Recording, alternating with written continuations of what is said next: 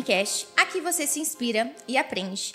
Hoje eu tô com uma convidada muito linda, maravilhosa, inteligentíssima. É a Maria Carolina. Ela vai falar aqui com a gente um pouquinho. Primeiramente, Ma, muito obrigada por ter vindo aqui. E é um prazer você estar tá aqui e a gente poder discutir um pouquinho sobre holding. Vamos lá, Ma, se apresenta. Ai, muito obrigada pelo convite, Gabi. Estou muito feliz de estar aqui com vocês hoje. Espero poder acrescentar mais informações para quem estiver assistindo a gente. E também qualquer dúvidas que vocês tiverem depois podem me mandar. Será um prazer responder. A Maria, gente, ela é fantástica. Eu vou querer começar a saber assim, quem que é a Maria Carolina? Quem é você? Bom, é, eu sou a Maria Carolina, sou advogada. Eu me formei em 2018, faz pouco tempo, mas trabalho em escritórios já desde o início, antes até de me formar, já tinha passado na ordem, já estava trabalhando nos escritórios como estagiária. E logo depois eu trabalhava em São Paulo. Uh, durante um tempo eu também comecei a trabalhar como professora nos cursos preparatórios para exame de ordem. E fiz uma carreira lá, querendo ou não, gosto, me descobri em dar aula, ensinar pessoas, gosto muito disso. Não à toa comecei a pensar em criar conteúdo para internet. Então sou idealizadora do perfil mariacarolina.adv. Posto muito conteúdo lá, principalmente de direito imobiliário, direito família, sucessões. E depois disso, continuei trabalhando nos escritórios lá em São Paulo e pós-pandemia como todo mundo, virou uma chavinha na minha cabeça e decidi empreender e abrir meu próprio escritório. Então, desde 2021, eu e minha sócia, a Paola, nós abrimos o TLPS Sociedade de Advogadas. Então, a partir desse momento, a gente começou a empreender, já estamos aí há dois anos no mercado e a gente tem esse cunho mesmo de trabalhar com imobiliário, família, sucessões, direito empresarial, contratos empresariais. Meu Deus, é tudo? É tudo mais é um tudo. pouco? e o que, que significa TLPS? É, são as siglas do escritório do nosso nome. Então, são sobrenomes. É o Toninho Lopes, da Paola, e Pereira dos Santos, que é o PS. Ai, que linda, gente. É. Gente, ela coloca um monte de conteúdo muito legal. Vocês viram aí o currículo dela, que é gigantesco. Omar, como você criou uma comunicação de marketing jurídico assertivo para o público empresário no online? Como que foi isso? Veio da pandemia mesmo? Então, quando eu comecei a empreender com a Paola, realmente de abrir um escritório, o nosso público a gente começou a falar para qualquer pessoa. Então a gente não tinha essa ideia de ah, a gente tem que nichar, uhum. a gente uhum. tem que pensar num público. Então a gente foi comunicando aquilo que a gente achava que era interessante para o povo todo saber. Só que depois de um tempo, a gente começou a perceber que tinha uma dicotomia entre pessoa física e pessoa jurídica que assistia a gente. É, alguns amigos empresários começaram também a me assistir, a perguntar algumas coisas. E aí a gente decidiu abrir um perfil separado, um para o escritório além do meu, para que a gente pudesse postar lá mais conteúdo para empresário e no meu um conteúdo mais focado para pessoa física. E sempre quando a gente fala também de inventário, planejamento matrimonial para quem vai casar, planejamento sucessório para quem tem empresa e quer se organizar, a gente posta em conjunto com os dois perfis. Então surgiu essa ideia de postar para empresários para tentar linkar os dois perfis e associar tanto a minha imagem ao escritório quanto o escritório à minha imagem no, nessa, nesses dois perfis separados. E você sente uma dificuldade assim no juridiquês mesmo para as pessoas entenderem? Vocês tiram esse juridiquês todo, explica certinho para pessoas comuns ou não? A minha ideia de ter criado o perfil ah. Maria Carolina Ponto Dever é exatamente essa. Uhum. Porque eu mesma assistia a alguns, alguns canais no YouTube, também tenho um canal no YouTube, mas eu assistia alguns que eu não entendia nada. Eu entendia como advogada, mas uhum. se eu fosse explicar assim pro cliente, ele ia ficar olhando pra minha cara e falando, tá, mas e aí, sabe? Ou até um conteúdo que vai de nada para lugar nenhum. Então a nossa ideia era ser objetivo e claro para que as pessoas pudessem entender. Então, é, eu já, quando eu trabalhava nos escritórios como advogada associada, a gente também trabalhou em escritórios com essa mesma filosofia. Então a gente sempre teve essa ideia de trazer a informação mais clara para o cliente possível, é, não falar esse juridiquês, tirar, não tirar a técnica, mas tirar o vocabulário super técnico para explicar para o cliente o direito dele de uma forma mais tranquila. É, eu também, gente, não sei se vocês sabem, mas antigamente, bem no comecinho, uma, a gente também criou um Instagram no qual a gente falava sobre dicas jurídicas. Uhum. E a ideia era exatamente essa, não falar de juridiquês. Só que aí a gente postava tanto conteúdo sobre matérias e matérias e matérias que o nosso público começou a ser só advogado. Uhum. Só advogado iniciante. É. Aí a gente falou assim, ué, mas a gente precisa de cliente. É. E aí não deu muito certo, eu acabei saindo. Eu acho que as meninas até continuaram com o Instagram da gente ali. Uhum. E, mas é uma coisa muito legal. O, uhum. A advocacia é um pouquinho difícil, né? Você explicar ali a lei. Mas para o cliente é mais ele querer resolver o problema dele e aí você que sabe o caminho, você que. É, e eu acho que esse é o nosso papel como advogado. Sim. O, o cliente ele não tem que saber a técnica, uhum. ele tem que saber o que ele faz no caso dele. Uhum. Então ele me conta o caso, eu entendo ali o que aconteceu, olho para a técnica, vejo como que eu vou desenvolver esse caso, como que eu vou resolver esse caso e eu explico para o cliente através da técnica como que ele vai solucionar isso. Só que eu trago de uma forma muito mais tranquila para que justamente ele não tenha que fazer direito. Né? É lógico. Porque senão, todo senão mundo, não adianta. É, não perde o sentido, uhum. sabe? A gente começou a pegar muito cliente também que falava assim: nossa, mas o meu advogado não me explicou isso, não me explica assim. É, nossa, mas eu não sei, meu, meu processo está com o advogado há tanto tempo e ele não me falava o que acontecia. Eu não sei. Tem muito cliente nosso que nunca contratou advogado.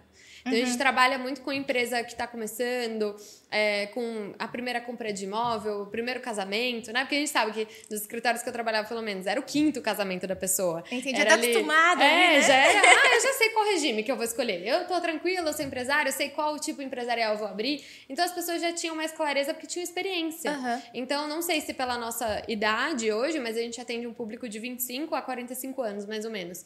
E, e vez ou outra tem até uns mais velhos que os filhos indicam para os pais. Fala, pai, pelo amor de Deus, larga esse advogado, vem aqui. Pra... Porque eles entendem o que a gente fala, sabe? Sim. Então é diferente, na minha visão. Não, show de bola. Mas vamos lá. Lidar com famílias e assuntos de sucessão pode ser emocionalmente desafiador?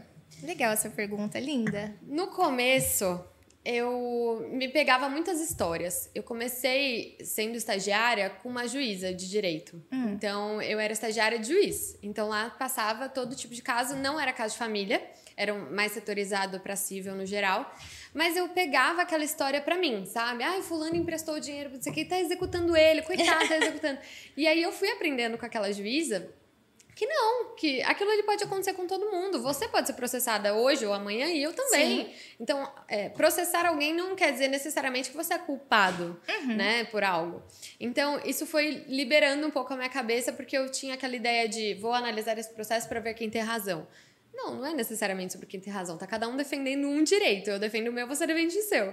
E a partir disso eu fui me separando assim dessa questão emocional. Uhum. E foi interessante porque logo depois disso eu comecei a trabalhar com um desembargador de justiça também. É... E ele era meu professor de direito civil na época, e ele me convidou para trabalhar com ele, mas ele estava em uma vara criminal. Então Eita. ele trabalhava com o crime. E aí foi que de vez assim, eu não tinha como me envolver emocionalmente. Porque ele até separava, assim, casos de estupro e tudo mais. Eram muitas mulheres com a gente, acho é que eram seis mulheres. Né? É, ele deixava para ele para um outro assistente. Mas pra gente vinham mais os casos de tráfico, tráfico, é, roubo, furto, essas coisas. Então a gente conseguia separar um pouco melhor. Tem algum caso assim que ficou no seu coraçãozinho que você lembra? Nossa, tem alguns. É, tem um que me lembra muito de uma situação que foi uma que eu comecei a pensar, cara, eu não quero me envolver com direito criminal, porque é, um namorado ele não estava contente com que a, que a namorada da época queria terminar e ele agrediu ela na balada, depois foi levar ela para um motel e lá trancou ela, fez cárcere privado Meu e o pai Deus. da menina foi até lá, descobriu onde ela estava, ela conseguiu mandar uma mensagem para ele e foi lá é, buscar a filha e, eu, e foi acompanhado da polícia, então ele foi preso em flagrante. Teve um outro caso também de um acidente que uma, esse foi um caso mais triste da minha vida, que eu falo. Esse caso, eu dali pra frente falei, não trabalho com criminal. é, esse caso, realmente, a moça estava dirigindo, ela foi passar por uma rotatória e ela bateu num carro que estava no ponto cego dela. E ela matou uma criança que estava no banco do, do passageiro. Acho que o menino tinha 11 anos, mais ou menos. E ela chorava a audiência inteira falando assim: me perdoa, me desculpa. Ela fez tudo que ela podia para a família. É, ela realmente falava: eu não vi. Foi um acidente. Foi um acidente, foi um acidente assim. E ela sabia disso e realmente, né, teve lá a condenação dela. Mas foram casos que eu falei, beleza, entendi agora como funciona a advocacia, o mundo jurídico. E aí eu saí do, do tribunal para trabalhar com a advocacia e ali eu vi que não dava para me envolver. Que uhum. Eu tinha que olhar aquela pessoa, fazer a melhor defesa para ela, porque às vezes também, como advogado, a gente passa, olha, uma estratégia jurídica para o seu caso, mas às vezes a pessoa não quer seguir. Então, principalmente para empresário, né? A gente fala, ó, o ideal seria que você fizesse esse contrato para essa empresa. Ele fala, não, eu tô indo bem sem contrato. Você fala, eu acho que seria melhor o contrato, mas é a sua sua decisão, tudo bem. Então a gente tem que realmente respeitar, sabe? Então, Sim. É, você não pode querer mandar nas pessoas, se envolver emocionalmente. É um caso de independência emocional no seu trabalho. Você tem que lidar com isso mesmo. E é isso, né, gente? A gente trabalha, o jurídico ele não é fácil, mas assim, um conselho que eu dou: siga o seu advogado, É. siga o que ele tá te falando, porque depois a gente nunca sabe o que pode acontecer. E é muito bom a gente estar respaldado. Mudando um pouquinho de assunto, e agora vamos para os empresários. Quais os principais erros dos empresários ao administrar seu patrimônio? Eu acho que o primeiro erro que um empresário tem é não fazer contratos em geral. É. Então, assim, isso não tem necessariamente a ver com patrimônio, mas isso pode colocar muito em risco o seu patrimônio. Porque às vezes você assina um contrato de uma dívida, de alguma. Né, confiador de algum, alguma coisa, você acaba arriscando o seu patrimônio sem saber. Então, a gente trabalhava para uma imobiliária, até no passado era uma imobiliária parceira nossa, e, e essa imobiliária, eles tinham uma ideia de contratar um sistema específico lá para contratação de crédito. E eu comecei a ler, eu falei assim, ó, você tá vendo que você vai ser garantidor da dívida caso o inquilino não pague? Ele, nossa, eu não vi isso. Porque é o juridiquês. Uhum. Então, eu fui explicar para ele, eu falei, olha, se você não tivesse a nossa assessoria, de fato, é, você ia assinar esse contrato porque para ele estava tudo certo. Então, é, às vezes, não fazer o contrato ou fazer um contrato errado sem assessoria jurídica. é, eu acho que a- o segundo ponto seria talvez é, querer uma urgência em crescer e não se estruturar, porque quando você pensar, ah, eu vou contratar um advogado para me ajudar aqui necessariamente, é um custo, né? Você sabe disso, mas de toda forma o advogado ele pode te ajudar a economizar e estruturar o seu patrimônio. Então, olha, você quer casar? A gente pode fazer um planejamento matrimonial. Qual como que vocês lidam com o dinheiro? Né? Porque o que eu mais vejo é empresário divorciando e tem que dividir as cotas da empresa. Né? E aí fala, nossa, toda a empresa que eu construí ficou anos e agora vai para minha mulher, ou vice-versa. E às vezes não é bem assim, né? Então a gente tem que entender como que é a configuração da sua família. Como que, você, como que a gente vai fazer aqui para evitar perder dinheiro? E o terceiro passo, eu acredito que é não se atentar aos impostos. Tem empresário que vai sonegando, sonegando, sonegando, sonegando, sonegando. Ah, porque assim, quando vê, a Receita espera ali os cinco anos. o prazo final.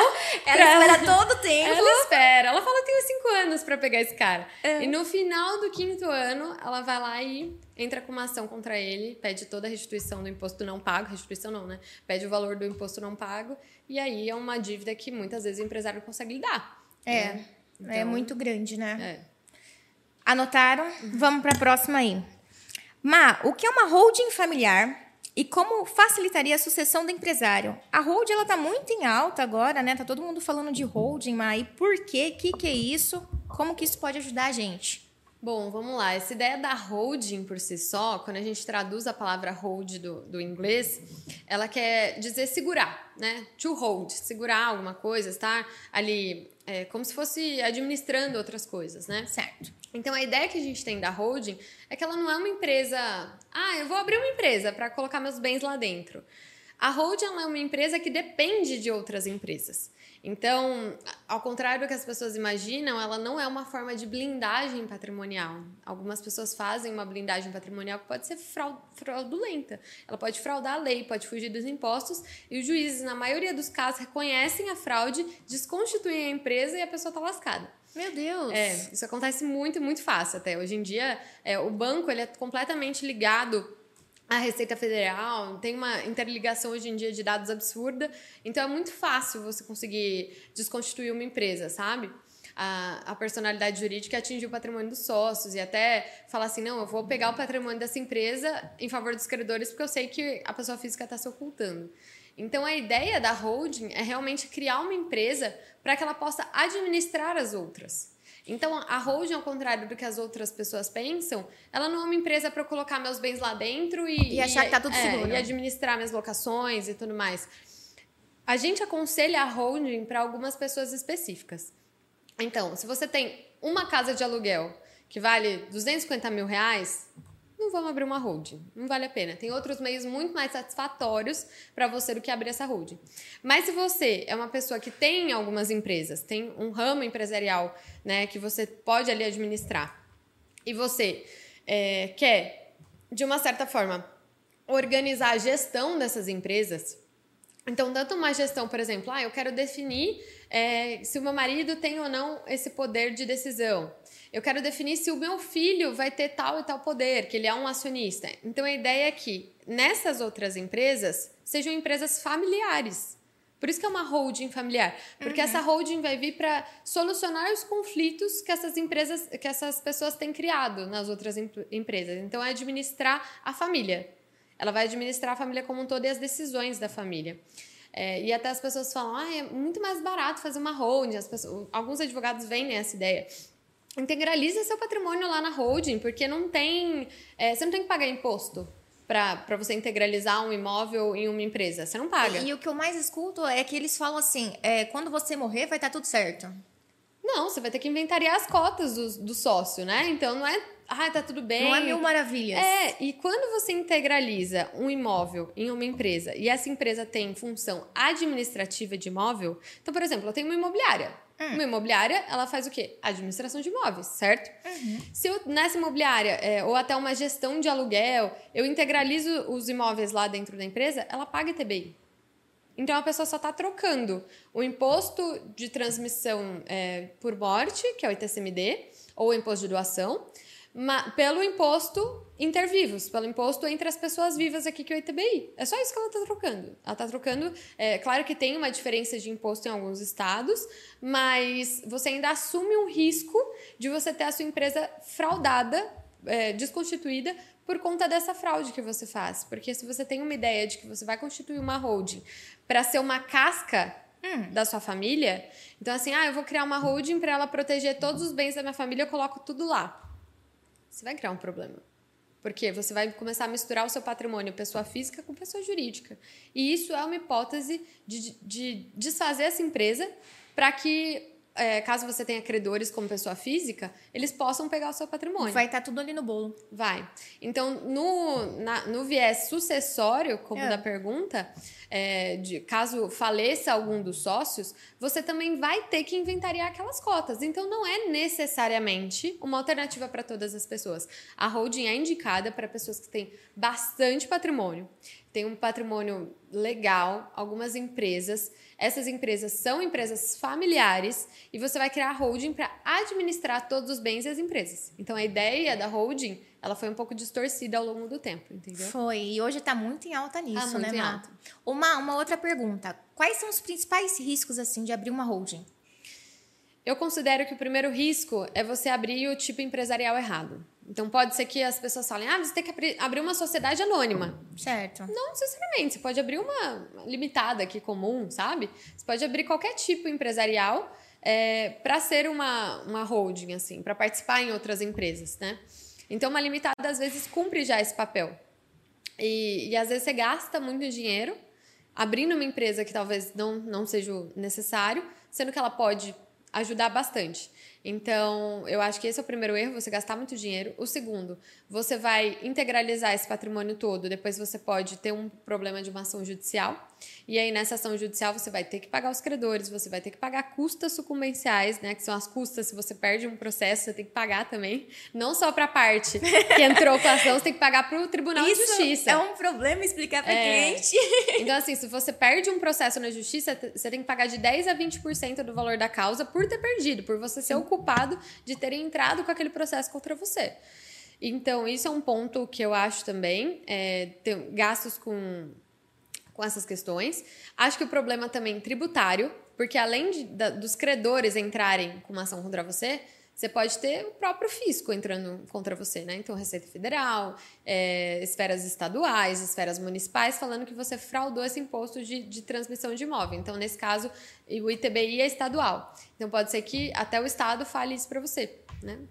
Vocês estão entendendo aí a peculiaridade de procurar um advogado especialista no que vocês precisam e ele entender aí o que você precisa de fato e economizar dinheiro. Eu falo é. que advogado nunca é um custo, é uhum. é sempre aí um grande investimento. É. E é isso, Má. Vamos para a próxima aqui.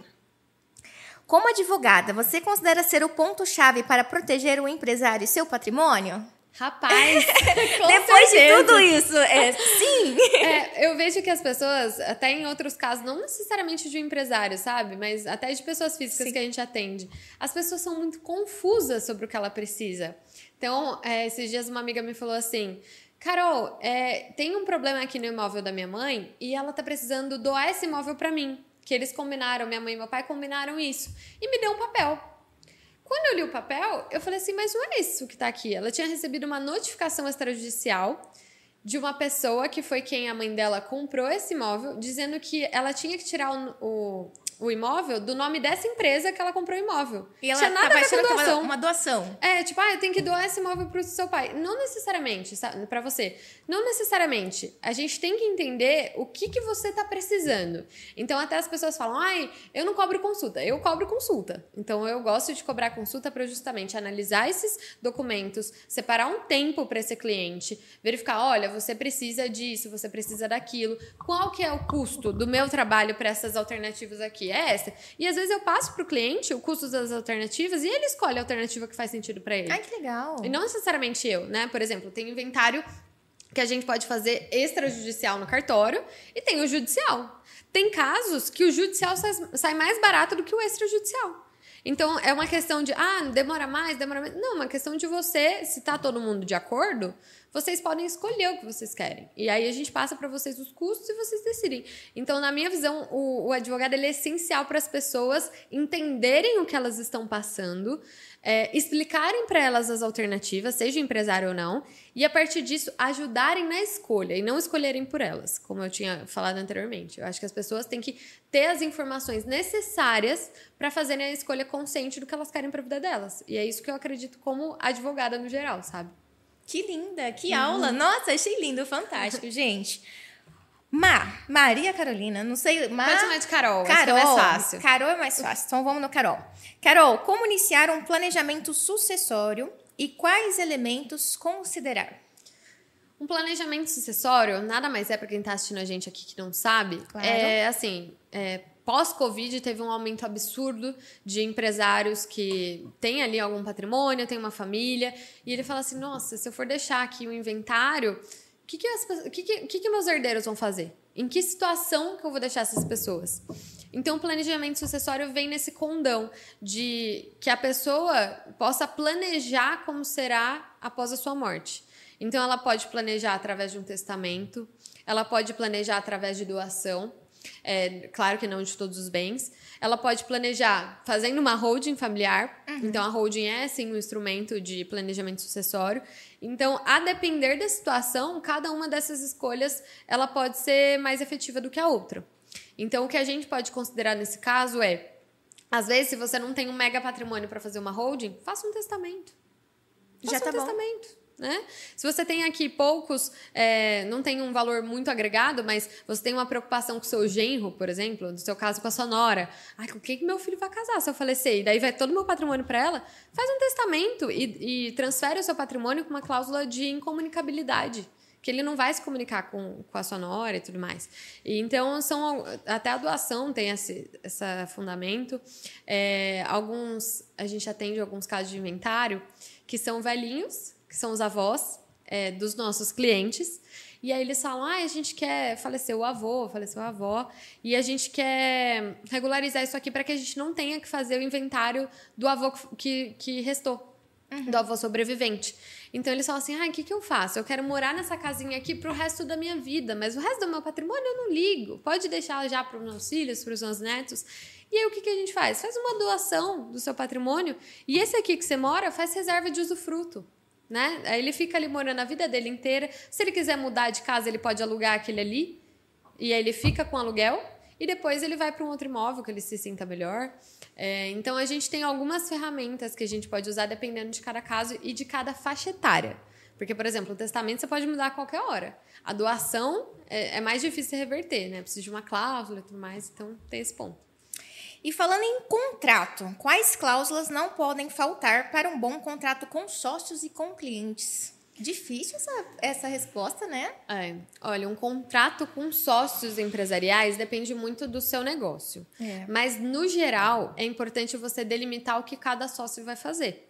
E delimitar isso muito bem. Se cada um vai fazer as mesmas atividades, tudo bem. Uhum. Mas tem casos de sociedade que cada sócio vai fazer uma parte da empresa, então, ah, eu faço financeiro administrativo, outra parte comercial.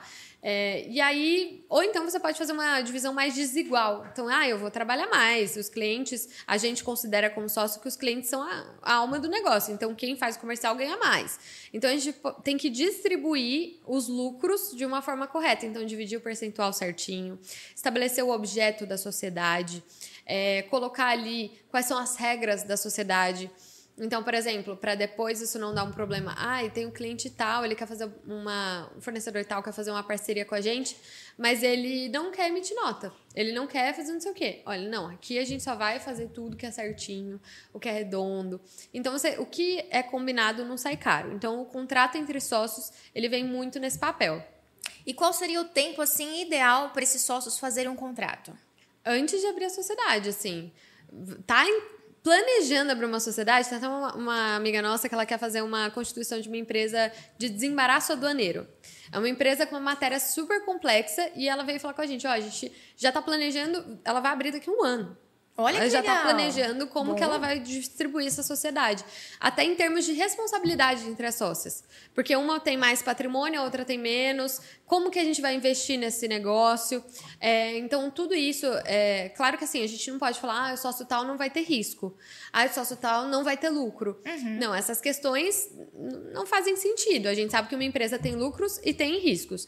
Então, os dois têm que usufruir disso, mas na medida das suas participações na empresa. E com relação aos contratos de cliente, menina do céu, o que não pode faltar é uma cláusula de, de é, inadimplência. Então, assim, se eu vou contratar com alguém e essa pessoa não me pagar, o que, que, eu posso fazer? Você tem que colocar multa, juros, você tem que determinar, é, a gente que é advogado que presta serviço, empresário que presta serviço, se ele não te pagar uma parcela, você pode parar de trabalhar para ele? Depende é, do contrato, né? Isso é rigoroso você colocar. Porque às vezes você fica ali anos e anos amarrado num cliente e ele não te, não te paga. Há muito tempo você não consegue sair dessa relação. Né? É verdade. E aí, para os empresários aí, só complementando o que a Maria Carolina falou pra gente, quem não fez contrato, corre e vai fazer. Porque deixar uhum. para a última hora, o risco ele é muito grande, viu? É, e tem, assim, tem pessoas que acham assim, ah, não tenho contrato com o meu sócio. Tá tudo certo, é, boca tá tudo boca. certo. Não, não, uhum. e até, ah, não, a gente não empresa, porque a gente não tem contrato. Às vezes é até família, né? É, mas querido, tem um negócio que chama sociedade de fato. Às vezes você pode não ter um contrato escrito certinho, mas se você tem testemunha, se você Sim. tem documentos de que vocês são sócios, que vocês são a cara da empresa, o juiz entende que é uma sociedade sim. E aí como é que vocês vão dividir? Ah, mas eu ficava com 60% e ele ficava com 40%. Não, o juiz não tem como analisar isso agora. Agora não Agora é vermelho, agora chora, entendeu? Então tem esse ponto de que é melhor você decidir por você do que deixar o juiz decidir. Com Eu certeza. Não, com certeza. Quais são os meios para proteger o patrimônio imobiliário da família em caso de sucessão ou divisão? Eu acredito que as melhores formas, é, principalmente caso você tenha uh, uma ideia de, ah, eu vou casar e vou ver o que dá. Hum. Isso é muito comum. Ah, tô casando aqui. Porque tem algumas pessoas que falam, não, eu vou casar, vai ser para sempre, e o divórcio é algo que eu quero evitar. Tudo bem, é um perfil. Mas tem um perfil que fala: não, eu vou casar para ver o que dá, e enquanto eu estiver feliz eu vou estar com essa pessoa. Tá, mas você tem que pensar no regime de bens. Você tem que pensar em, assim, intrinsecamente. E a gente tem quatro regimes de bens. Tem o regime da comunhão universal de bens, que tudo que era antes do casamento e depois é de todo mundo.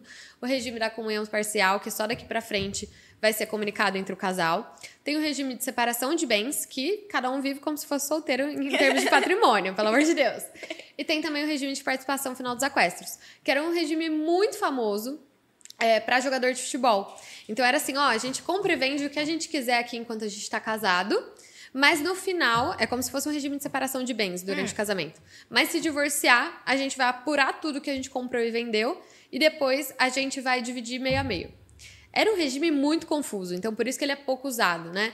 É, porque realmente você vai ver os aquestos, você vai ver o que eles consumiram para dividir. E hoje em dia você sabe que se hoje em dia é ruim você pegar um documento, imagina antes, né? E hoje em dia tem uma questão do planejamento matrimonial que você pode elaborar o regime que você quiser. Eu posso misturar um regime de bens. Eu posso falar assim, ó, a gente vive na, na separação de. na comunhão parcial de bens, vamos colocar assim. Mas tem um bem específico que a gente vai comprar, esse aqui que a gente está querendo, que esse aqui vai ser só dela. Ah, isso aqui está financiado. A gente está prestes a casar, a gente está noivo. A gente vai casar no que vem. E eu já vou fazer meu, meu planejamento. Eu financei um imóvel em 25 anos. Caso clássico do Minha Casa Minha Vida. Se você casar ano que vem, você vai ter 24 anos pagando esse imóvel casada, certo? Uhum. Então, os juízes têm entendido que esse imóvel é sim dos dois. Mas se você optar e falar assim, não, esse imóvel vai ficar só para mim. Então, você pode colocar uma regra de que para aquele imóvel é regime de separação de bens. Para os outros imóveis todos é comunhão parcial. Então tem essa, essa diferença. Alguns cartórios se negam a fazer porque é burocrático. Ai, não, não é aquele modelão pronto, é, né? Isso que eu ia falar. Então é alguns cartórios negocinho. se negam. Não é uhum. tão não é tão raro eles se negarem não. Mas tem cartório que fala assim, você tem um advogado para ajudar? Você está esclarecido? Então bora, vamos fazer. E doutora Carolina, como que fica essa questão da união estável? Explica para o pessoal. O que, que é uma união estável? Quais são os riscos? Nossa, a gente estava conversando até antes de começar, né? Chegou um caso no escritório nosso que o cliente ele é um investidor de imóveis e ele há muito tempo a gente perguntando, né? Ah, a gente vai emitir nota fiscal, manda aí seus dados, é, do contrato, manda aí seus dados. Em todos os dados ele declarava solteiro. E aí eu comecei a acompanhar, olhei a foto dele do WhatsApp, tava ele, a filha e uma mulher. E todo momento que a gente falava alguma coisa, ele falava assim: ah, deixa eu ver com a minha mulher, deixa eu ver com a minha mulher. Aí eu cheguei nele e falei assim: escuta aqui, você vive em união estável? Ele: não, não vive em união estável, não. Falei, mas quem que é essa mulher aí que você tá falando toda hora, né? Aí ele falou assim: ah, não, é que a gente tá junto há nove anos, entre idas e vindas, e de oito anos pra cá a gente decidiu ficar junto. A gente tem uma filha, acho que ela tem quatro anos, é, e a gente vai ficar junto, né? Então a gente tá morando junto, a gente tem várias coisas em comum, mas é, eu preferi comprar esse imóvel no meu nome. Eu falei assim, ó, e a gente não vive em união estável. Eu falei assim, ó, deixa eu te explicar uma coisa uma coisa que você acha, outra coisa que, que vai acontecer. A uma união, coisa que eu tô vendo. É, a união estável, ela não precisa ser declarada necessariamente pelas partes. A união estável é uma situação de fato. O juiz vê lá, preenche o requisito, pronto, você está em união estável. Então foi o que eu fiz com ele. Eu falei, deixa eu falar com você os requisitos. Vocês estão há bastante tempo junto? Tamo. Vocês têm uma convivência pública? Então, assim, as pessoas sabem que vocês namoram, são casados, tal. as pessoas sabem. É, convivência pública, né? Que eu falei o primeiro requisito. Contínua, então eles estão há bastante tempo juntos. É, entre, embora seja entre idas e vindas, esse último período de oito meses, ele tem sido contínuo. Uhum. É uma relação duradoura? Sim. Oito meses, para mim, é duradouro. Pode ser que, ah, duas semanas, tô com a pessoa duas semanas. Não é duradouro. Mas oito meses é duradouro. E nesse requisito as pessoas bailam falando assim: nossa, é cinco anos o requisito. Não tem cinco anos nenhum, meu querido. Se você está oito meses, já pode ser considerado new estável. E como que fica o regime disso? Então, como eles não definiram um regime, né? Caso é, aconteça alguma coisa com ele, foi o que eu falei para ele: ó, é importante você entender esse conceito, porque caso é, vocês se divorciem, ela tem direito a esse imóvel. Aí ele falou, mas por quê? Eu falei, porque como vocês não escolheram por um regime, a lei escolhe por você, o regime da comunhão parcial. Então fica a comunhão parcial. E aí ele falou assim pra gente, ah, mas a gente vai casar ano que vem. Aí eu falei assim, mas vocês se declaram noivos? Você apresenta ela, ah, essa é minha noiva, esse é meu noivo. Falou, não, eu apresento como minha esposa. A família dela me reconhece como esposo dela. Falei, então não é um noivado. Vocês só querem oficializar, né, uhum. perante a família, por uma questão ética, moral, não sei, perante a família, algo que já existe. Porque o último requisito é constituir uma, é o objetivo de constituir família. Então, embora eles tenham uma filha, isso não é um, um, um ponto-chave para dizer, ah, nós somos uma família. Não, o ponto é como eles se tratam. Então, ele falou, ah, ela não trabalha, eu mantenho a casa, ela cuida da minha filha. É, eu saio de manhã, volto, converso com ela ali, a gente tem planos de adquirir mais imóveis, a gente tem plano de abrir uma empresa tal. Falei, isso é uma família. Uhum. Então, a partir do, do, momento que você constitui uma família com todos esses outros requisitos, você está em um estável. E aí, o ponto-chave para você entender, você empresário disso, eu falei para ele que ele tinha algumas alternativas. A primeira é, declara hoje que você vive em união estável. Isso pode ser até um ponto negativo, porque como ele é, é investidor de imóveis, ele compra e vende, compra e vende, então ele vai ficar precisando da assinatura da esposa dele para vender imóveis. E eu falei: olha, o que vocês podem fazer, se vocês estão bem convencidos que o regime que vocês querem é o da separação de bens, Vamos usar esse aqui como solteiro mesmo. E aí, mês que vem, a gente faz uma escritura de união estável. E nessa escritura a gente coloca que vocês é, estavam em um período de relacionamento, uhum. mas que você comprou esse imóvel com seu dinheiro e que vocês vivem em união estável somente daqui para frente. É uma prova 100% eficaz para ele? Não, mas já é alguma coisa. Para quem não tem nada, Sim. tem uma escritura pública reconhecendo isso, já é bastante coisa. Então, assim, o ponto-chave é: os dois assinaram que antes disso não tinham comprado nada junto, que tudo que ele comprou era dele, que não sei o quê. Aí, já falei, é um ponto bom de partida. Não, Sim. com certeza. E, doutora, a, em termos de sucessão, é necessário que o imóvel tenha registro? Como que, que é registro? Como que funciona isso? O que, que é sucessão? Sucessão é quando você morre, né? Então, morri. Quem vai me suceder ali? Seja sendo dono de um imóvel, seja sendo dono das minhas dívidas. Então, quando você pensa, ah, vou morrer, o que, que vai acontecer com o meu patrimônio? Para quem que ele vai? Se você tem alguns imóveis, você precisa transferir esse imóvel para os seus herdeiros. Você faz isso através do inventário. Mas o que muitas pessoas não sabem é que, assim, é, as pessoas não sabem, né, a princípio, nem se elas são realmente o proprietário daquele imóvel. Né? Então fala assim: ah, eu tenho. Esse, esse rapaz, por exemplo, nosso cliente, ele falou assim: ah, eu tenho outro imóvel. Eu falei, ah, é? Ele falou assim, ah, tá no nome do meu pai. Eu falei, então não é seu, então é seu pai. Você tem que ver o registro sempre, sempre. Até para comprar imóvel, para vender, você tem que olhar o registro e falar assim, quem que tá lá o último nome? Vai estar tá escrito, vendeu a fulano de tal. Aquela pessoa é proprietário.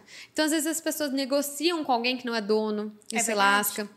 Então, isso é o que, que a gente mais pega no escritório, esse tipo de caso também. Então, nesse caso de investidores, você tem que pensar o seguinte: olha, você está comprando de quem? Veja, porque você também Se vai ele é o proprietário, né? É, porque ele vai comprar o um imóvel, vai reformar, vai arrumar. Depois, quando ele for vender, ele tem que regularizar para vender. Então, a gente tem que colocar isso aqui na lista de custos também. E para um empresário, é, quando ele vai vier a falecer, além da empresa dele, ele tem que pensar isso no patrimônio dele também.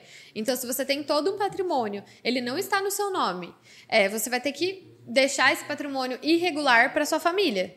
E ok, a gente pode ali inventariar os direitos que o meu pai tinha desse imóvel, porque embora ele não fosse proprietário, ele morava lá 20 anos, sabe, Gabi? Vivia lá 25.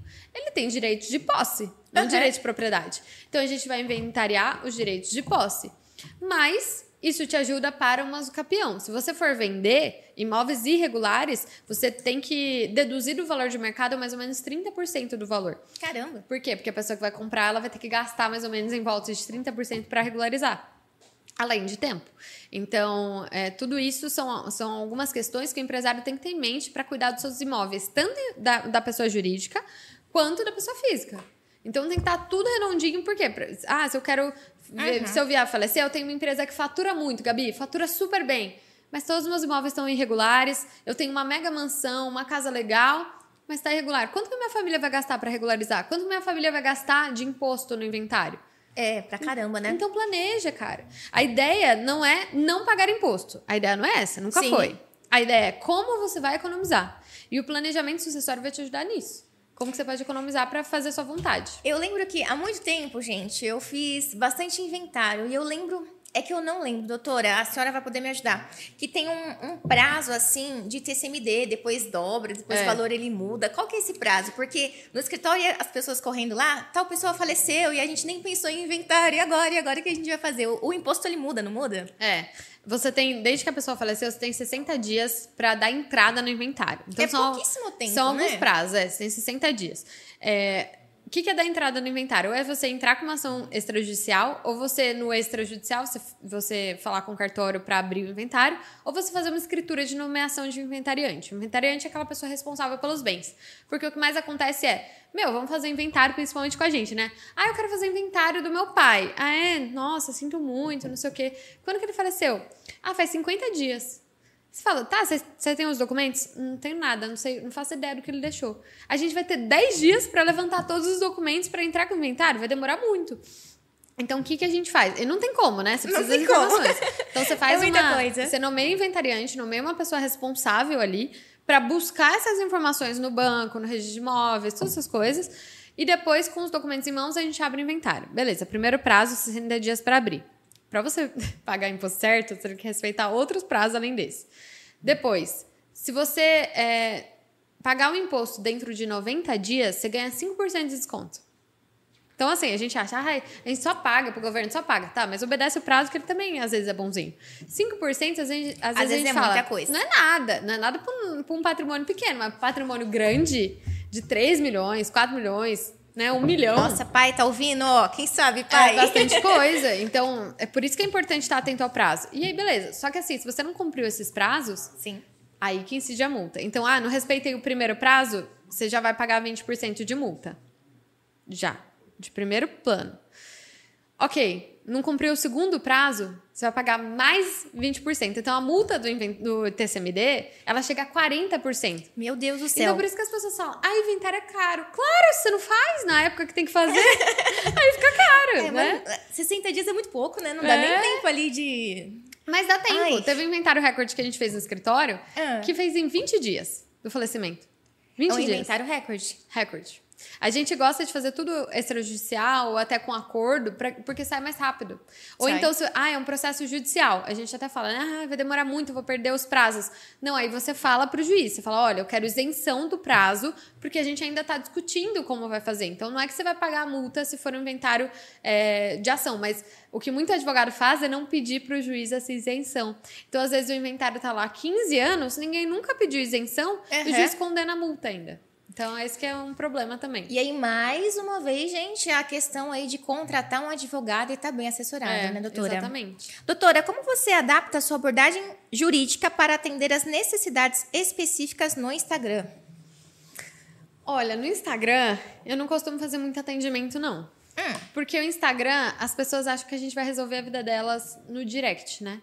Ou então numa caixinha de perguntas. Então, no Instagram, eu tiro dúvidas é, pontuais que eu não preciso analisar documento. Então, se É. você chegar pra mim e falar assim, ó, quais são os regimes de bens? São esses que eu acabei de falar. Agora, qual Sim. que é o regime de bens apropriado pra mim? Aí você precisa entender Não ali, sei. né? O que, que a pessoa quer, o que, que ela deseja, como que tá a vida dela. Agora, quais, é, quais são a- os impostos que eu tenho que pagar quando eu vier a falecer? Eu te explico no Instagram. Agora, qual é o valor do meu imposto? Não sei. Eu tenho que falar com você, entender um pouco mais. Então, eu não classifico como um atendimento. Eu gosto Certo. até de tratar meus seguidores ali como, como uns amigos, que a gente vai conversar, eu vou te ajudar a esclarecer dúvidas, mas não, eu não falo sobre algo que eu não consigo me apoiar em documentos, sabe? Uhum, se eu não sei, é, se eu não tá sei falando. falar ali, eu não vou conseguir te ajudar. Não tem como. E é isso. O que aprendemos com empresas familiares de sucesso que possuem uma estrutura de negócios? Olha, o que a gente mais pode ver ali é o Magazine Luiza, por exemplo, né? Me é conta, uma empresa, não sei. É uma empresa que está há anos no mercado. A Magalu ela é sobrinha da dona, na verdade.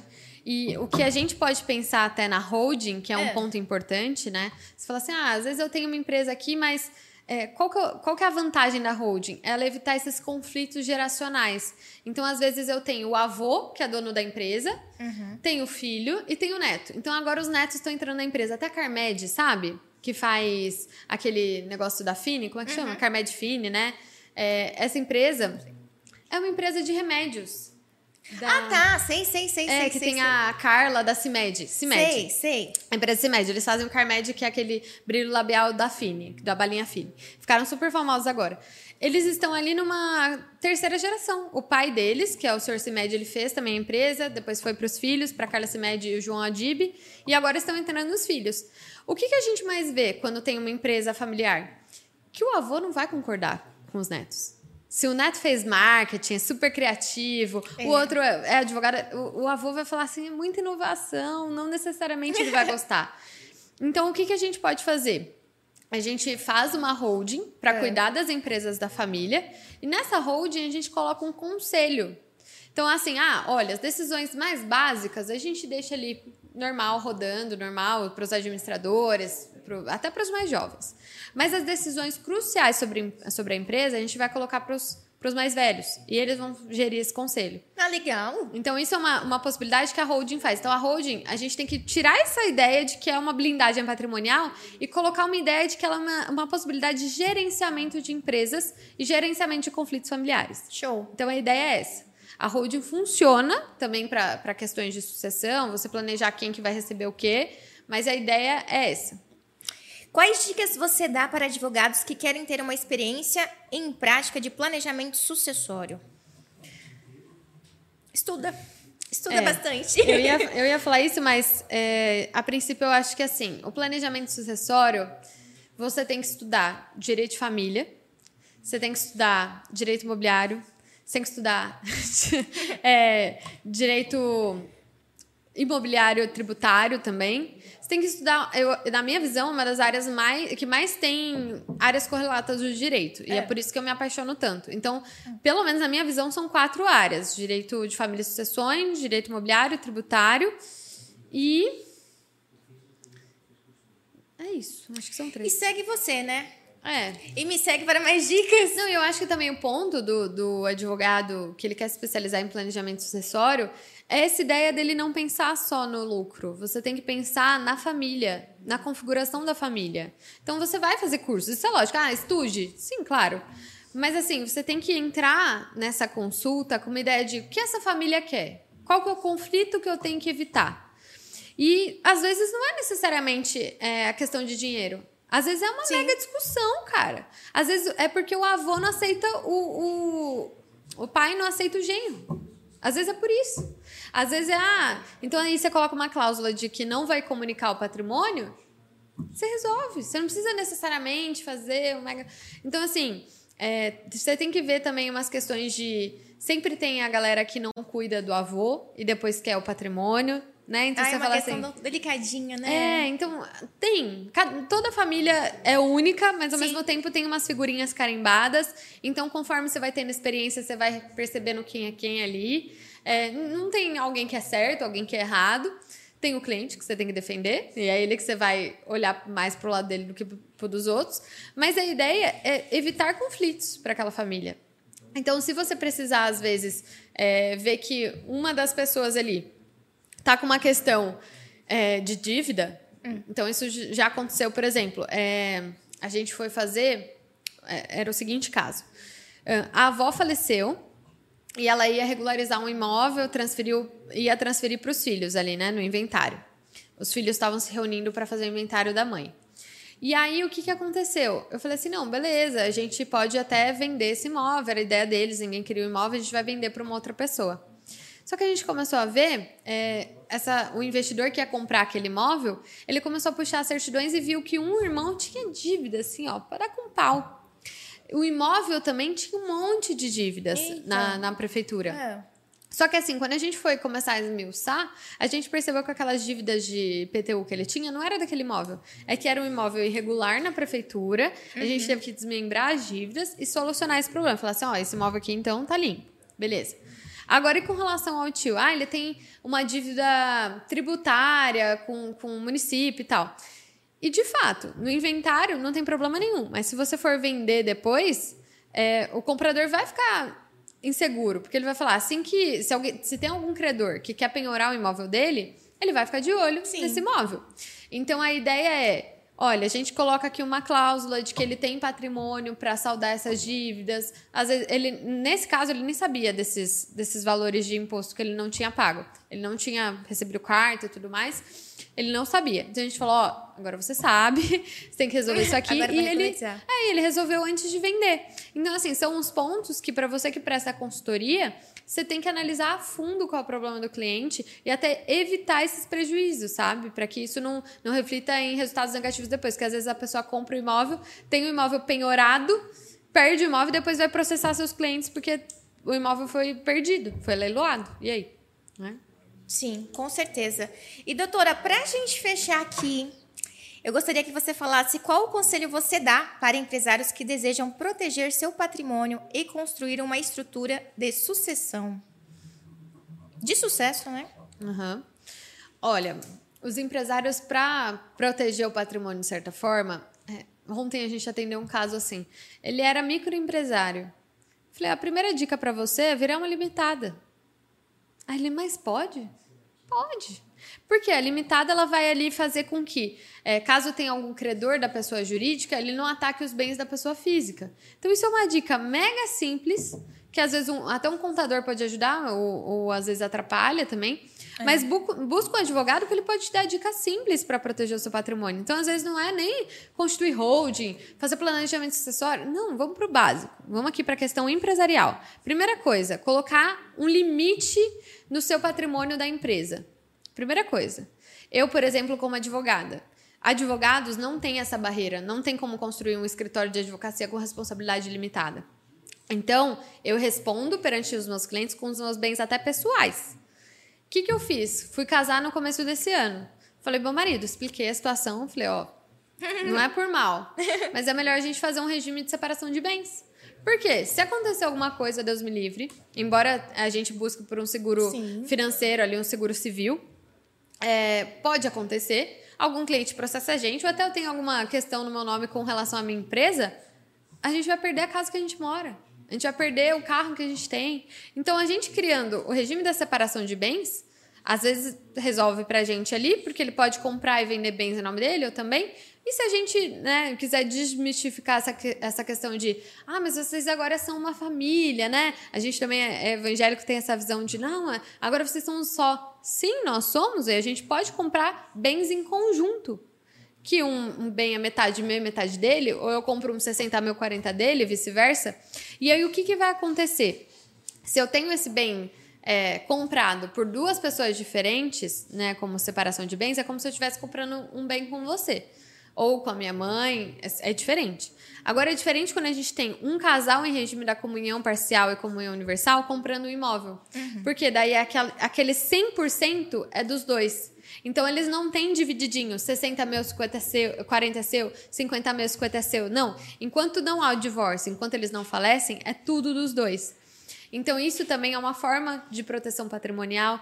Então, assim, tem um, um, leque de possibilidades. A ideia é, vamos estudar o seu caso, entender qual é a forma mais segura e, às vezes, até mais econômica para o seu caso. E pode não ser necessariamente uma, um testamento, uma hold, não sei o quê, porque isso é mais uma, um planejamento sucessório, mas é, vamos olhar para o seu casamento, vamos olhar para a sua empresa, a sua relação com os seus sócios. E para você, né? É, por exemplo, tem empresário que contrata pessoas que trabalham com ele e não registra ninguém. Tudo bem, só uma escolha do empresário.